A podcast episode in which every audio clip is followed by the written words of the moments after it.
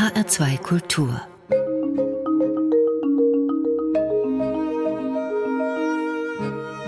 Doppelkopf Heute am Tisch mit Florence Brokowski-Schekete, schwarze Deutsche. Gastgeberin ist Andrea Seeger. Florence Brokowski-Schekete, ich habe sie gerade schwarze Deutsche genannt, schwarz groß geschrieben, weil ihr Buch heißt Mist, die versteht mich ja, aus dem Leben einer schwarzen Deutschen. Erschienen ist das im Orlando Verlag. Ich freue mich sehr, Sie kennenzulernen. Um Ihren Werdegang zu verstehen, kehren wir jetzt mal in Ihre Kindheit zurück. Erzählen Sie uns doch mal von Ihren Anfängen meine Anfänge. Da war ich knapp zwei Jahre alt. Ähm, ich kann mich natürlich jetzt nicht so äh, an die Situation erinnern. Das weiß ich jetzt nur aus Erzählungen.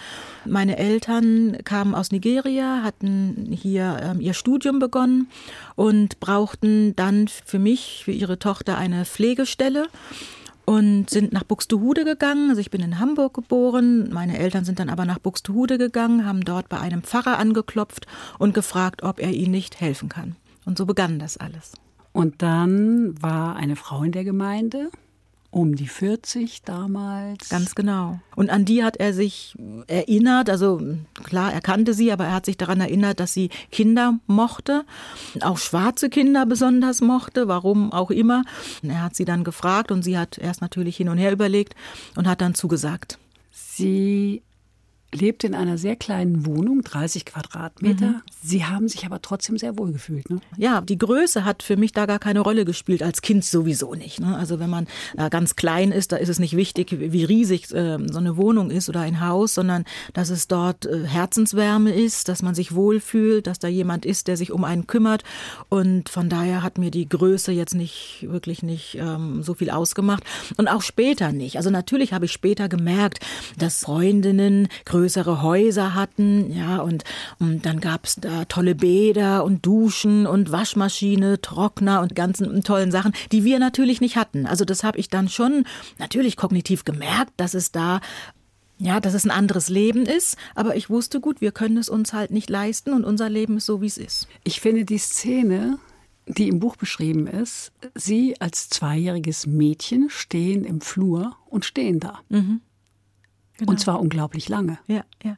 Also das hat mir meine Mama immer wieder erzählt, dass ich ja in diesem Flur stand mit einer Puppe wohl im Arm und nichts gesagt habe und einfach nur da stand, ja. Und irgendwann habe ich dann wohl, so sagte sie, angefangen zu weinen und dann musste geguckt werden, okay, warum weint sie denn jetzt? Und sie dachte, naja, das ist jetzt Heimweh, ist ja klar, wenn man ein kleines Kind abgibt und geht dann als Eltern, dann geht man schon davon aus, dass das Kind mit will oder dann weint. Davon ging sie auch aus. Dann hat sie aber mir die Windeln gewechselt, was dann immer zu einem Schmunzeln geführt hat, wenn sie das erzählt hat, weil mit knapp zwei Jahren ähm, sagte sie immer, stell dir vor, da warst du noch nicht trocken. Ne? So, und die Oma, also sie hatte eine Mutter, das war dann meine Oma, und die fand das also gar nicht gut, dass dieses zweijährige Kind noch nicht trocken ist. Also das war so ihr Problem. Und dann wurde ich also trockengelegt und dann war tatsächlich alles in trockenen Tüchern in dem Sinne. Und dann gab es was zu essen und dann war ich wohl ein ganz glückliches Kind und habe mein erstes Wort gesprochen. Das war Mama und damit war für mich die Welt in Ordnung. Damit war Irmgard Brokowski ihre Mama. Ganz genau, ja. Das ging schnell. Ja, ja, ja. Also das hat sie mir immer so erzählt und ich dachte auch so im Nachgang, wow, dann muss dieser Begriff Mama für mich noch nicht besetzt gewesen sein. Also ich kannte ihn wohl schon. Ich weiß auch nicht, ob ich die anderen Pflegestellen davor, ob ich die Frauen da auch Mama vielleicht genannt habe, das weiß ich nicht. Aber dieser Begriff war für mich nicht besetzt mit meiner Mutter, ja, mit meiner leiblichen Mutter. Was war das Besondere an ihrer Mama? Sie war da, sie war einfach für mich da. Sie hatte den Alltag im Griff, ja, und da war noch die Oma, die war sehr streng, ja, schon noch ein bisschen herrisch. Es gab Frühstück zu Frühstückszeiten und es gab Mittag zu Mittagszeiten und es gab Abendbrot zu Abendbrotzeiten. Und irgendwann hatte das Kind auch zu Bett zu gehen und das war alles in Ordnung. Und es gab Halt. Und das war als Kind, also wenn ich mich so zurückerinnere, das war toll. Also da konnte ich mich immer drauf verlassen. Bei Ihren leiblichen Eltern war das eher anders. Entweder kam sie gar nicht mhm.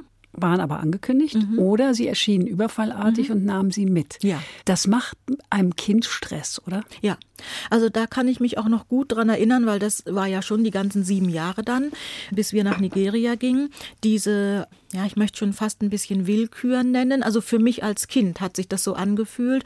Ja, und das macht Stress, weil man nie weiß, wenn es klingelt, sind sie es. Und dann sind die ganzen Pläne, die man gemacht hat, außen vor, sondern dann sind erstmal ihre Pläne im Mittelpunkt. Ja? Und das ist für ein Kind Stress. Also so ähm, würde ich persönlich nie mit dem Kind umgehen und bin es auch nicht. Florence Brokowski-Schikete, sind Sie heute ein Mensch, der gut plant oder der eher spontan ist? Nein. Also ich bin ein Kopfmensch, ich bin ein Planer. Ich plane sogar meinen Einkauf. Da habe ich meine Liste in der Tasche und genau das kaufe ich ein und wehe, da steht was nicht drauf. Also ich bin ein Planer. Ja, ich weiß natürlich, dass man nicht alles planen kann und dass vielleicht auch das ein oder andere mal dazwischen kommt, aber ich bin schon ein sortierter, sehr sortierter Mensch. Sie haben es gerade schon gesagt, sieben Jahre waren Sie da. Mhm. Eigentlich sollte das ja nur für die Wochenenden sein und dann wurden es sieben Jahre. Und dann beschlossen ihre Eltern zurück, also für sie zurück, für ihre Eltern zurück nach Nigeria und sie mussten mit. Sie mhm. wollten das nicht. Mhm. Können Sie sich noch daran erinnern, was Ihr erster Eindruck war, als Sie in Lagos aus dem Flugzeug stiegen? Ja, also wir sind noch gar nicht ausgestiegen, sondern meine Mutter und ich und ich glaube, sie hatte auch also den kleinen Bruder, der, der war vier, fünf Wochen war der alt zu der Zeit, hatte sie auf dem Arm oder in der Tragetasche, ich weiß es nicht mehr. Jedenfalls schoben wir uns an den Eingang und wir standen dann an der Gangway. Mir kam Wärme, Hitze entgegen.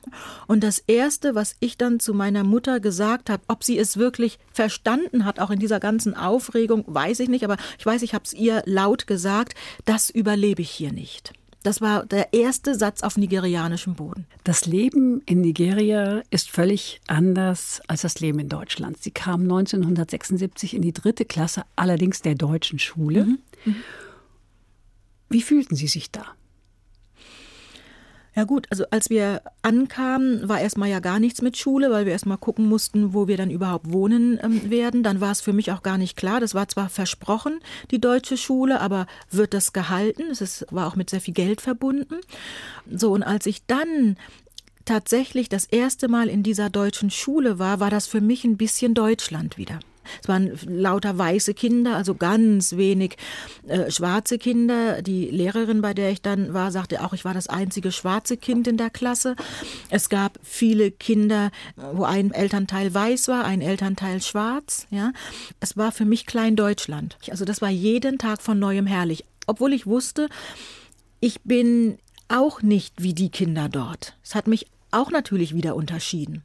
Die Tatsache, dass ich ganz schwarz war, die Tatsache, dass ich kein Kind von Expatriates war, dass wir nicht so viel Geld hatten, dass ich nicht die feinen Schulbrote mit hatte, nicht jeden Tag die feinste Kleidung. Auch da war wieder ein Unterschied. Ja. Ihre Eltern hatten nicht viel Geld, die deutsche Schule war teuer. Mhm. Warum haben Sie das bezahlt, Ihre Eltern? Hatten Sie ein schlechtes Gewissen? Das glaube ich gar nicht. Also ich könnte mir vorstellen, dass sie einfach dachten, sie ist von den Kindern, die in Deutschland geboren wurde, die einzige, also A, die älteste und auch die einzige, die schon deutsche Schulbildung mitbekommen hat. Ich habe zwei kleinere Brüder gehabt. Wie gesagt, der eine war fünf Wochen, der andere war fünf. Also die haben noch keine deutsche Schulbildung mitbekommen. Und da war es eine gute Investition in meine Schulbildung, die ich bereits hatte, nochmal zu investieren, in der Hoffnung, dass ich an der Schule auch den Abschluss mache, wohlmöglich auch in Deutschland dann studieren kann, ja, und dann für die Familie auch da sein kann. Weil das ist so etwas, das hat mir meine Mutter dann viele Jahre später gesagt, dass das eigentlich so ihr Gedanke war. Ich werde in Deutschland ausgebildet und hole dann sukzessive meine Geschwister nach, um die auch wieder auszubilden. Also es war tatsächlich eine Investition, die sie getätigt haben. Nach dreieinhalb Jahren und viel Leiden war diese Zeit vorbei. Ich erinnere daran, ihre Mutter hat ein Kleid, was ihre Mama ihnen genäht hat, verschenkt, mhm. um Punkte zu machen. Ja, ja, ja. Also es war ihr, was ich natürlich nachvollziehen kann, es war ihr wichtig, als Zurückgekommene aus Deutschland natürlich auch entsprechend äh, so dazustehen bei Freunden, Freundinnen. Das ist klar. Ich erinnere mich, als ich dann 1980 noch einmal in Nigeria im Urlaub war und ich hatte eine lange Liste mitbekommen, was ich alles mitbringen sollte, war mein Vater furchtbar enttäuscht und sagte dann, man sieht überhaupt nicht, dass du aus Deutschland kommst. Und dann dachte ich, wow, das ist also, was du einem 13-jährigen Mädel sagst. Man sieht nicht, dass du aus Deutschland kommst. Was erwartest du? Und so war es auch, als wir in Nigeria waren. Meine Mutter wollte natürlich, als die, die aus dem gelobten Land kam, so wollte sie angesehen werden und nahm mein Kleid. Das ging für mich überhaupt gar nicht. Also das war eine Verletzung. Ich dachte, geht nicht. Haben Sie ihr das jemals verziehen? Ach, also ich habe diese Situation in meinem Buch auch geschrieben und in dem Moment, als ich es niedergeschrieben habe, spürte ich die Wut in mir, muss ich ganz ehrlich sagen. Das ist auch für mich bis heute noch ein Thema. Eigentum ist Eigentum. Und sei es nur ein kleiner abgebrochener Bleistift, wenn er mir gehört, hat niemand das Recht, den zu nehmen. Also ich glaube, das ist sowas, was aus der Kindheit so mitgekommen ist. Und also ich nehme auch nicht Sachen von anderen. Also ich denke, ja klar, irgendwo verziehen, aber nicht vergessen. Nach dreieinhalb Jahren durften Sie zurück nach Buxtehude. Eine Lehrerin hatte sich für Sie eingesetzt und mit Ihren Eltern geredet. Mhm. Warum haben Ihre Eltern eingewilligt? Glaube, weil sie sehr diplomatisch war. Und sie hat auch meinen Eltern gesagt, Mensch, sie investieren doch gerade. Also sie hat sicherlich andere Worte benutzt, aber vom Inhalt her sagte sie, sie investieren doch gerade. Und sie möchten doch, dass sie einen guten Job mal hat. Und mein Vater hatte so die Idee, dass ich Ärztin werde. Das war so seine Vorstellung. Ja. Sie sagte dann, ja, entweder Ärztin oder wenn sie Juristin wird. Das geht nur mit einer sehr guten Schulbildung. Und das geht am besten in Deutschland. Ja. Und zudem ist ja dann auch noch das Schulgeld weg. Also das ist eine einmalige Investition in das Flugticket. Und meine Eltern wussten ja, dass meine Mama auf keinen Cent Geld besteht. Besser kann es ja eigentlich gar nicht sein. Dann haben sie eingewilligt. Das hat dann noch mal gedauert. Also es war dann nicht so, dass dieses Gespräch beendet war und sie dann sagten, ja, natürlich, und morgen kannst du fliegen. Das hat dann schon noch gedauert. Aber ich konnte dann tatsächlich in dem Jahr fliegen. Sie haben diese Lehrerin wiedergesehen und zwar in Melodien für Millionen von Dieter Thomas Heck. Ja. Wie ja. war das? Wie war das? Also, meine Mama liebte diese Sendungen. Und wie gesagt, kleine Wohnung, ein Fernseher, ein Zimmer, was auch nur geheizt war. Das muss man dazu sagen. Das war also eine Zwei-Zimmer-Wohnung. Und wir hatten nur das Geld, ein Zimmer zu heizen, das Hauptzimmer. Und das andere nicht. Also, das heißt, man begab sich auch nicht einfach in dieses andere Zimmer. Also habe ich mit ihr entsprechend Fernsehen geguckt und ich kannte sie alle. Dieter Thomas Heck, Karl Moik, Dali Dali, ich kannte sie alle. Es war natürlich nicht unbedingt altersgerecht. Also, ich fand das jetzt nicht prickelnd. Von cool, den Begriff habe ich damals nicht benutzt, aber von cool nur gar nicht. Aber trotzdem, ich habe mit Mama geguckt, Mama war glücklich, ich dann auch. Und dann hörte ich also bei Dieter Thomas Heck, aha, die finden immer Leute, die andere nicht finden. Dachte ich, warum nicht? Und die haben dann immer eine Adresse eingeblendet. Ich habe also meine Geschichte runtergeschrieben und habe es weggeschickt. Heute würde man alle fünf Minuten in seinen E-Mail-Kasten gucken. Damals musste man Wochen warten, bis irgendwie was passierte. Und irgendwann klingelte tatsächlich das Telefon und es war ein Herr dran von einer Dame, also er sagt, er ruft für seine Frau an, Lou Bohm. Ich habe sie danach nie wieder gesehen. Ich weiß auch nicht, was aus ihr geworden ist. Aber die hat uns dann besucht. Die kam praktisch vom ZDF, hat uns besucht und so kam das dann, ja. Und mir hatte man natürlich erzählt, also, na gut, das ist jetzt traurig, man hat die Lehrerin nicht gefunden, aber kommen Sie mal trotzdem, machen Sie einen Aufruf und vielleicht kennt sie ja jemand oder von ihrem Mann, der hatte damals bei einer großen Baufirma gearbeitet. Und dann kam sie. Und dann, genau, und dann habe ich gerade versucht, meinen Aufruf zu machen. Das war eine Aufzeichnung. Und dann wurde ich unterbrochen, ganz charmant von Dieter Thomasek, wie er das immer gemacht hat. Ja, und dann kam sie, genau. Das und war toll. War das ein Glücksgefühl? Ja, ich hatte sie in Erinnerung, diese ganz zarte, liebevolle Frau, ja, mit ihren dunklen Haaren. Und sie war so eine ganz liebe, wirklich ganz lieb.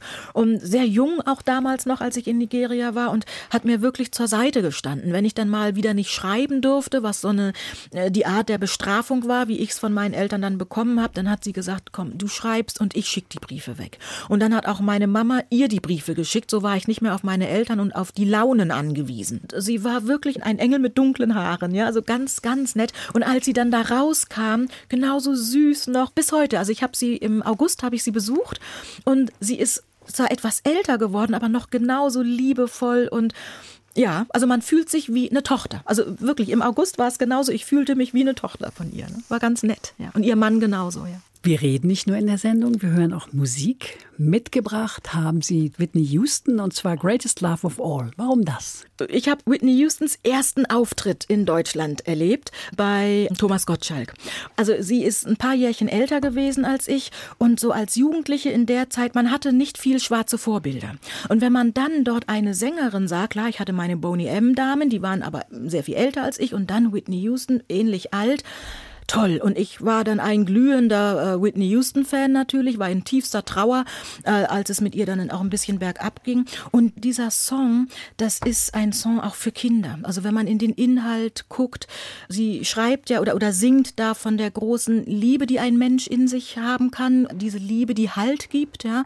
Also ich liebe eigentlich alle ihre Songs, aber das ist so einer, ja, den könnte man auch auf einer Abschlussfeier einer Schule singen lassen. Also es ist einfach auch ein Song für alle Menschen, groß und klein.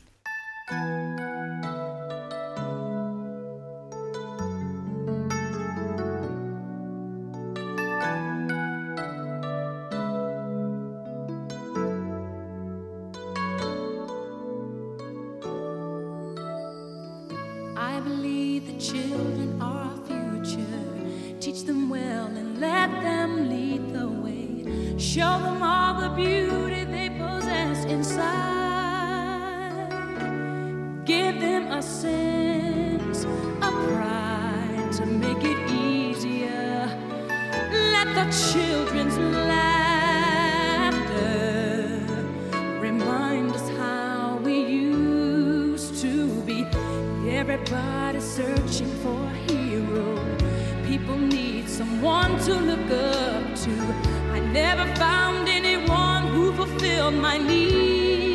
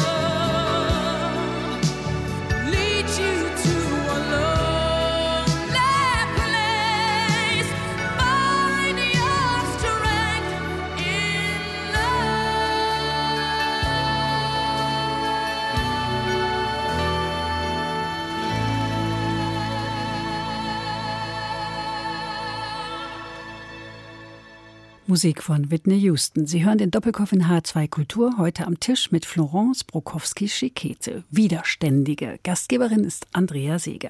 Sie kamen auf die Realschule, danach auf ein Gymnasium. Auf ihren Schultern lastete eine Menge Druck.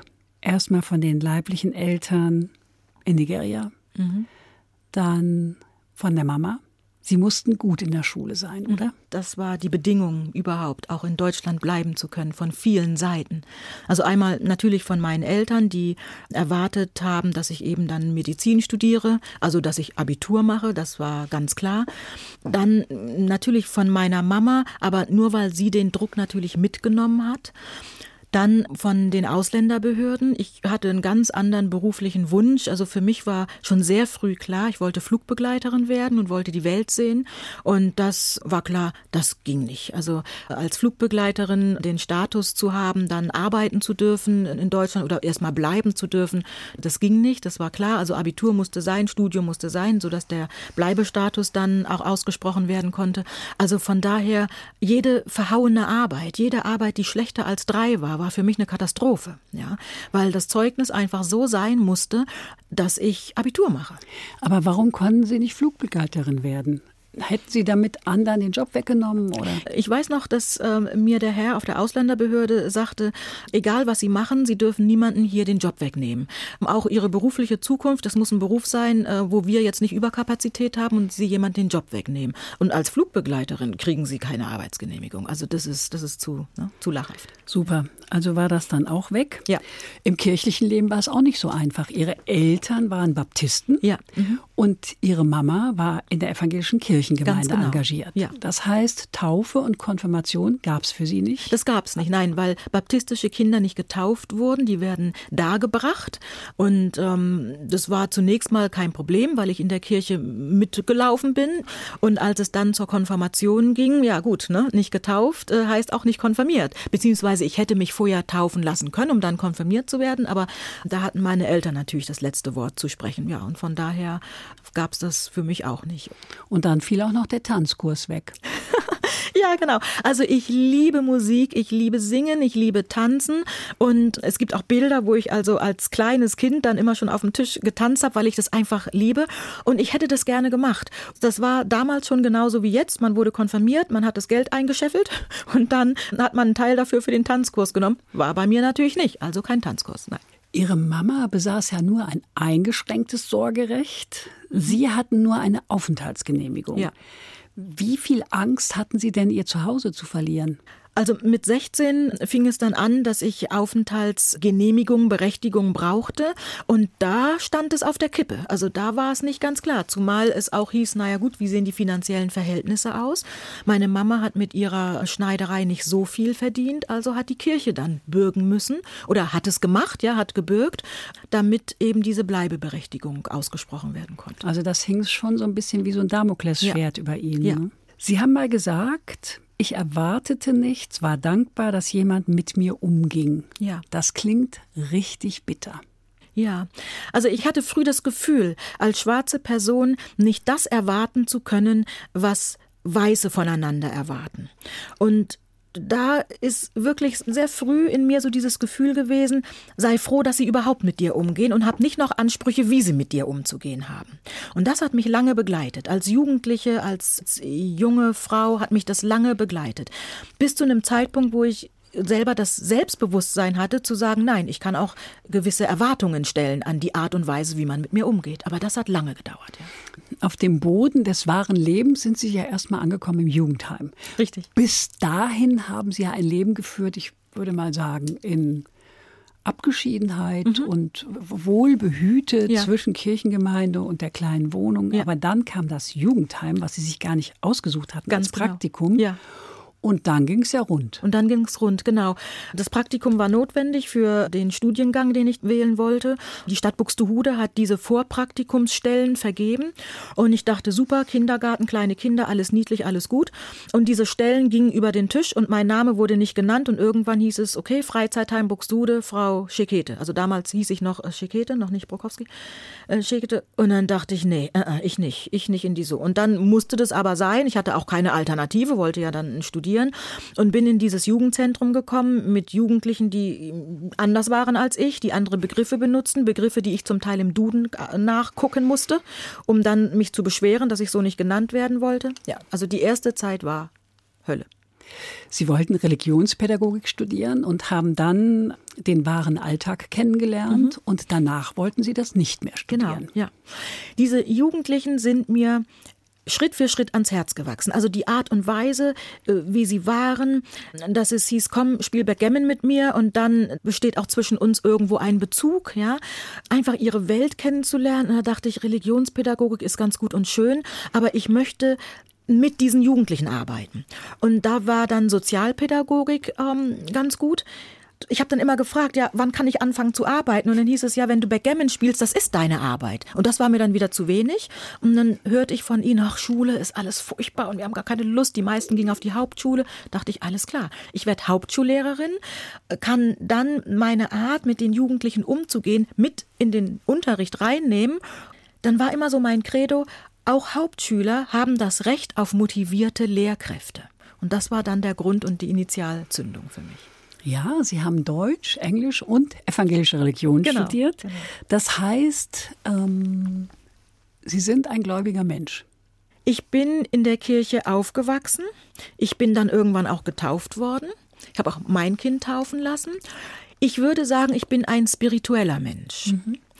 Ich bin niemand mehr, der täglich oder jeden Sonntag in die Kirche geht, aber ich bin spirituell und ich glaube an eine höhere Macht, die ja für uns da ist. Und natürlich kann man jetzt diskutieren, warum hat die Macht jetzt ganz konkret Corona gebracht? Ja, ist die Macht jetzt immer nur gut oder nicht oder wie? Das kann man alles diskutieren, aber ich bin spirituell und es hat mich auch durch Nigeria durchgebracht.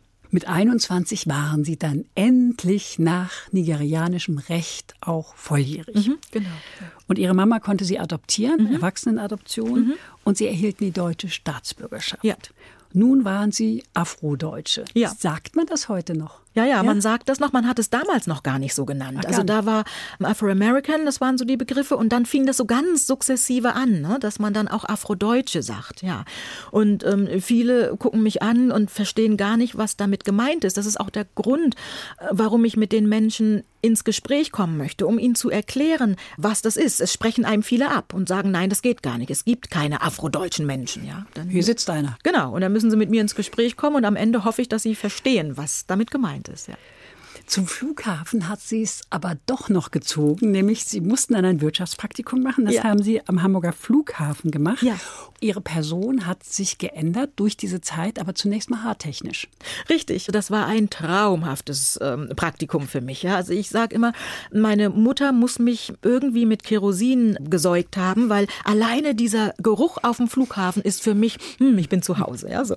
Dann habe ich da also dieses Praktikum gemacht und hatte eine Kollegin dort, die kam aus Jamaika, mit einer wunderbaren Haarpracht und ich also mit meiner biederen Frisur und bin dann mit ihr ins Gespräch gekommen. Dann sagt sie, ach, weißt du, du bist jetzt einige Wochen hier. Ich werde dich in diese Haarpracht hineinführen, ja. Genau. Und sie hat mir das dann erläutert und ähm, konnte mir dann auch helfen. Die Haare waren ja ein bisschen problematisch für Sie. Ne? Ja. Also dadurch, dass ich so sehr krause Haare habe und die nach jeder Haarwäsche zusammenschrumpfen und man die Länge eigentlich nicht sieht, sah ich immer aus wie ein, wie ein Junge. Hab dann natürlich immer Röckchen tragen müssen, damit ich dann aussehe wie ein Mädchen, aber es war für mich immer schwierig. Und ich dachte dann, wie macht meine Liz Mitchell von Boney M das, ja? Die hat doch so bessere Haare. Da wusste ich halt die ganzen Tricks noch gar nicht. Aber dann. Aber dann, ja. genau. Und die hat mich dann eingeführt und seitdem war meine Haarpracht äh, auch da. Ja, und nicht nur das. Sie haben dann den Entschluss gefasst, ich gehe weg. Und mhm. zwar nach Heidelberg. Genau. Das war im fünften Semester. Genau. Und Sie zogen vom Norden in den Süden. Ja. Was gab denn den Ausschlag, Florence Brokowski-Schikete? Also irgendwann war es mal an der Zeit für mich, mal was anderes zu sehen, mal rauszukommen. Also ich sag jetzt im Nachgang immer, wenn ich in Buxtehude geblieben wäre. Klar, ich hätte mein äh, Lehramtsstudium ähm, fertig gemacht, das ist gar keine Frage. Ich wäre entweder irgendwo Schulleiterin oder vielleicht auch in einem Schulamt, hätte ein großes, redgedecktes Haus. Meine Mama wäre irgendwann mit eingezogen. Vielleicht hätte ich einen netten Ostfriesen geheiratet, ich weiß es nicht. So, alles ganz gut, alles ganz nett, aber ich wollte mal raus. Und dann, klar, gab es auch noch einen privaten Grund, warum es dann gerade auch Heidelberg war. Dann bin ich raus. Und natürlich zum Leidwesen meiner Mama, ja. Die hat mich riesig vermisst, aber für mich war es gut. Der private Grund kann ja nur die Liebe gewesen sein. Man ja. sagt es ja in Heidelberg, ne? ja. Also sie bekamen dann ihr Kind, machten ein zweites Staatsexamen und dann gab es keine Stelle, aber mhm. sie haben nie aufgesteckt, sie haben immer weitergemacht. Ja. Resilienz ist ein Wort dafür, ja. mhm. das auch in ihrem Buch immer wieder vorkommt. Mhm. Widerstandsfähigkeit, Durchhaltekraft. Woher haben Sie das genommen? Ich denke, mir blieb gar nichts anderes übrig. Natürlich, meine Mama hat mir durch ihre Art und Weise in den ersten sieben Jahren sicherlich einen guten Grundstock äh, gegeben. Zwar hieß es bei uns immer, Flori, was denken die Leute? Also benimm dich, egal was ich gemacht habe, was könnten die Leute wohl denken?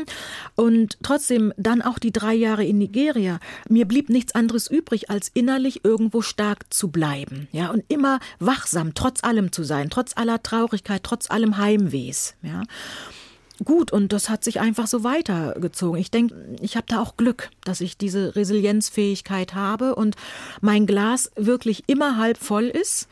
Auch wenn das abgedroschen schon klingt, aber es ist so. Also negativ zu denken, das will ich einfach auch nicht. Wie es mit Ihnen weiterging, darüber sprechen wir gleich nach einer Wunschmusik. Und jetzt kommt Boney M. Das Stück heißt Elute. Was verbinden Sie damit? Ach, das war einfach einer der Platten, die ich ähm, mir äh, gekauft habe. Ich musste sehr viel sparen, um dann diese Platten von ihnen zu kaufen. Und das Lied hat mir einfach immer gut gefallen.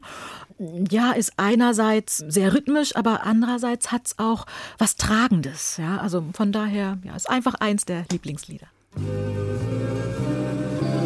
This is the story of El Luta. A man who was born to be hunted like a wild animal. Because he was poor.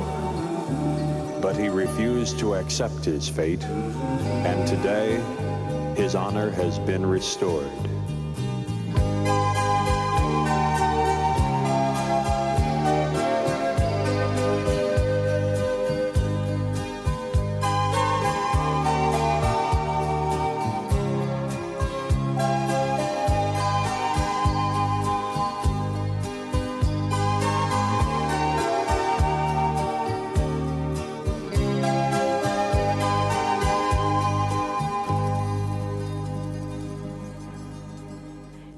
Was only 19 and was sentenced to die for something that somebody else did and blamed on Elute.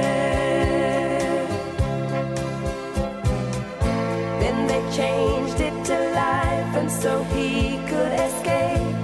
From then on they chased him and searched for him day and night all over Spain but the search was in vain.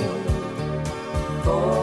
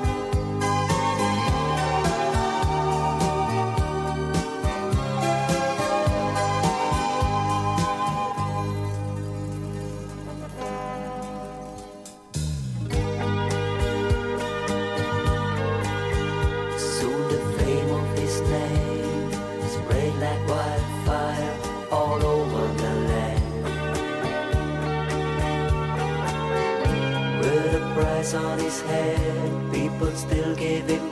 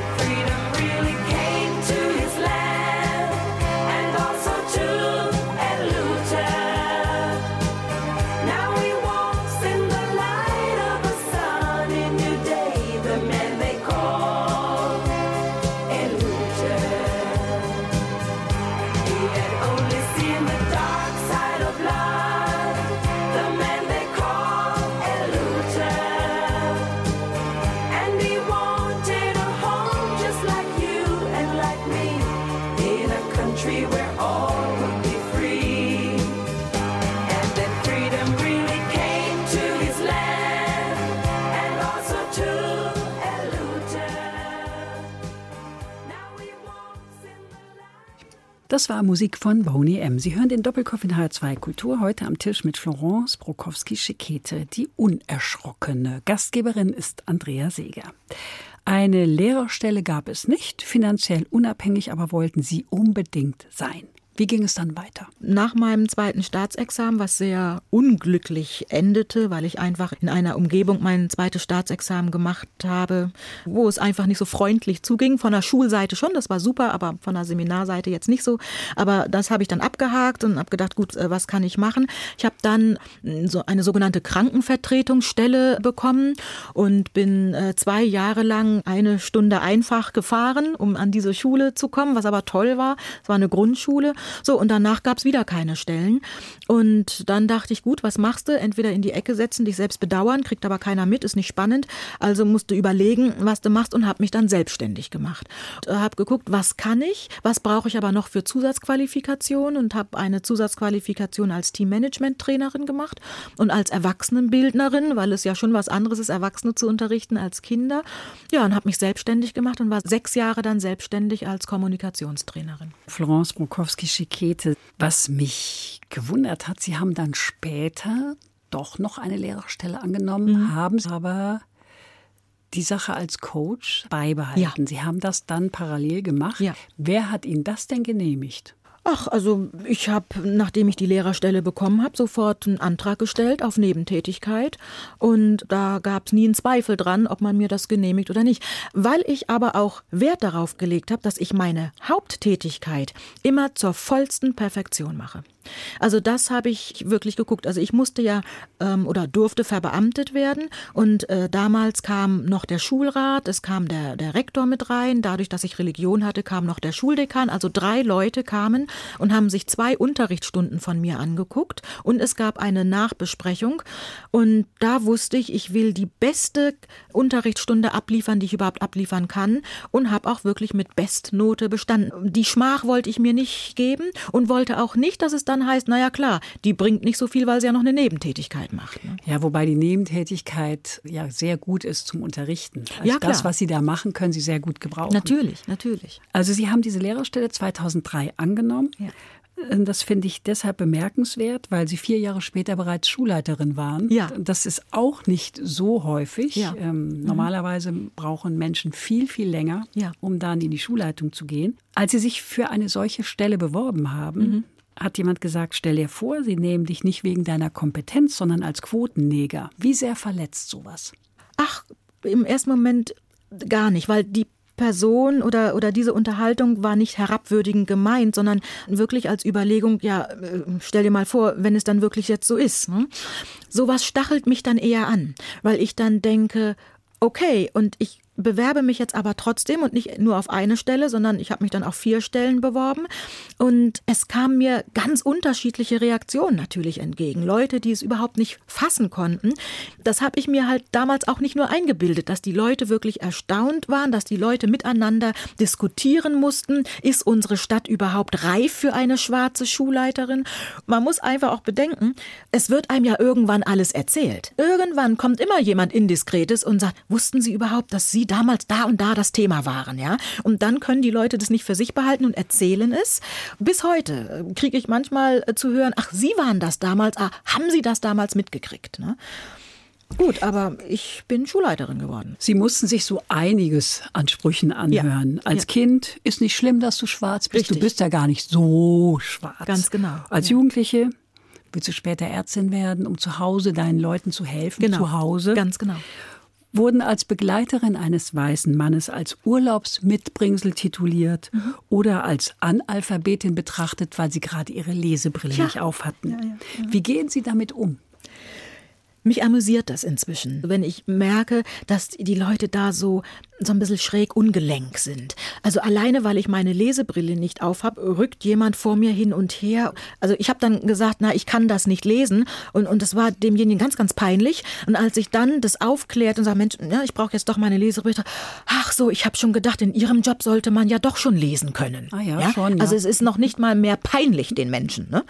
Mich ärgert's nur dann, wenn es einen Prozess verhindert. Ich habe also jetzt gerade was vor mir und das muss zackig gehen und dann redet man nicht mit mir, sondern man redet mit meinem weißen Partner, weil man, ja, es, es geht aber um mein Auto und dann werde ich irgendwann ungeduldig und sage jetzt, Moment, jetzt haben Sie mitgekriegt, ich verstehe Sie, ich spreche Ihre Sprache, ich habe Ihnen sogar mein Kärtchen gezeigt, jetzt hier reden Sie mal mit mir, weil ne, mein Auto und so weiter. Da kann ich dann schon ungeduldig werden, wenn ich demjenigen ein paar Minuten die Chance gebe, seine ähm, Erschrockenheit vielleicht zu überwinden, dann denke ich, okay, und jetzt sprich aber auch mit mir.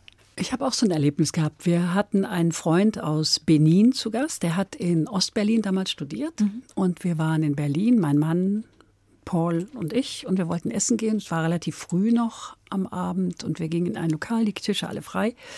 Und dann sah der Wirt uns oder die Bedienung und sagte, es ist alles besetzt. Das hat mich so unglaublich wütend gemacht. Es war schlicht gelogen. Ja. Und dann haben wir noch gesagt, na ja, wir brauchen nicht lange, wir sind in anderthalb Stunden wieder weg. Nee, es ist alles besetzt. Ja. Solche Situationen kenne ich auch und denen gehe ich nach. Also da ähm, habe ich dann auch kein Problem, mich zu beschweren. Entweder bei dem Restaurantbesitzer, also ich hatte so, genau so eine Situation beim, im Restaurant auch, dann beschwere ich mich oder das Restaurant hat mich zum letzten Mal gesehen. Wenn ich frage, ist dieser Platz frei und man sagt, ja, ja, können Sie sich hinsetzen und ich bin gerade dabei, mich zu setzen und dann heißt es, nee, nee, der Tisch ist doch besetzt, aber ich kann Ihnen da hinten äh, einen Tisch anbieten und der ist dann in der Nähe der Toilette. Das Restaurant hat mich zum letzten Mal gesehen. Das gibt's nicht. Die brauchen mein Geld anscheinend nicht. Florence Brokowski-Schikete, wir haben Vorurteile. Wie sollen wir damit umgehen? Ich selber habe ja auch ein Urteil, was ich mir vorher gebildet habe. Wenn ich das Gefühl habe, ich komme irgendwo hin und da wird man mir vielleicht etwas abweisend begegnen und dann ist es aber überhaupt nicht so, ja, dann ist es ja auch ein Urteil, was ich mir vorher gebildet habe.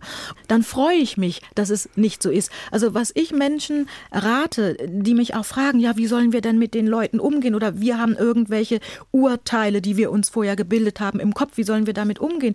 Dann sage ich immer, fragt die Menschen, die es betrifft. Fragt die Leute. Ich hatte ein Vorstellungsgespräch, gar nicht weit weg hier von Frankfurt, in einer Schule und der Schulleiter hatte ja nur am Telefon mit mir ähm, gesprochen und erwartete dann entsprechend eine Person, die entsprechend so spricht wie ich, also ne, eine weiße Person. Und als ich auf ihn zuging, ähm, hat er mich natürlich nicht erwartet und sagt, setzen Sie sich hin, Sie müssen sich einen Termin holen bei der Sekretärin, wenn Sie mit mir sprechen wollen. Ich warte jetzt auf eine äh, Bewerberin. So, und um es kurz zu machen, ich habe ihm dann ganz schnell versucht zu erklären, ja, du hast einen Termin, also natürlich habe ich ihn gesehen, Sie haben einen Termin um die und die Uhrzeit, mit der und der Person bin ich. So. Dann haben wir das Gespräch dann in seinem Büro begonnen und irgendwann unterbrach er mich und sagte sie, ich habe ein Problem. Ich kann Ihnen nicht zuhören. Ich überlege die ganze Zeit, warum sprechen Sie ein solches Deutsch? Und dann sind wir aus der Bewerbersituation raus und ich habe ihm in kurzen Sätzen meine Biografie erklärt und dann sagt er Danke.